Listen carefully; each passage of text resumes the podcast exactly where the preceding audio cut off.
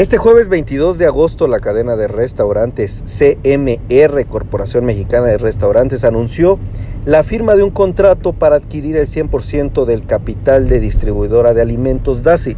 Esta compañía es propietaria de 140 establecimientos de la marca Sushito. ¿Quién es la compradora de esta nueva marca?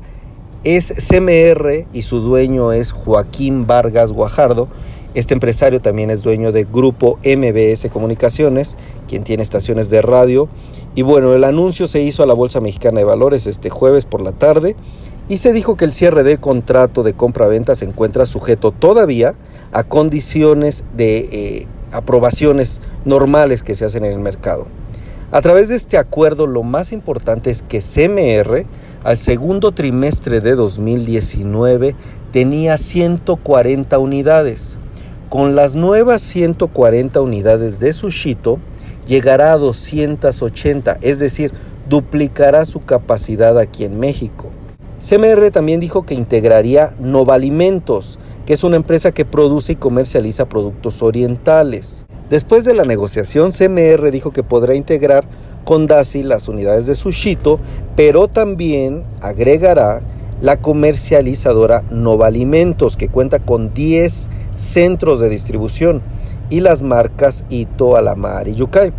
Esta comercializadora, para que ustedes tengan un poco de noción, distribuye a más de 400 centros comerciales, más de 2.000 restaurantes, hoteles y cafeterías, así como a los restaurantes de Sushito. Finalmente, ¿cómo surge CMR? Esta empresa fue constituida en 1989, pero su historia inició en 1965 su fundador fue Joaquín Vargas Gómez. Este empresario es el que tenía una cafetería dentro de un pequeño avión North Star DC-4 aquí en la Ciudad de México. Ahí empezó toda la historia de CMR y bueno, ahora está adquiriendo esta marca que tiene 140 establecimientos en México. Por ahora el éxito de Vargas Gómez parece persistir y el reto para la empresa que adquiere a Sushito es conservar el sabor, conservar a los clientes y bueno, todo lo que se viene adelante tras una adquisición de este tamaño.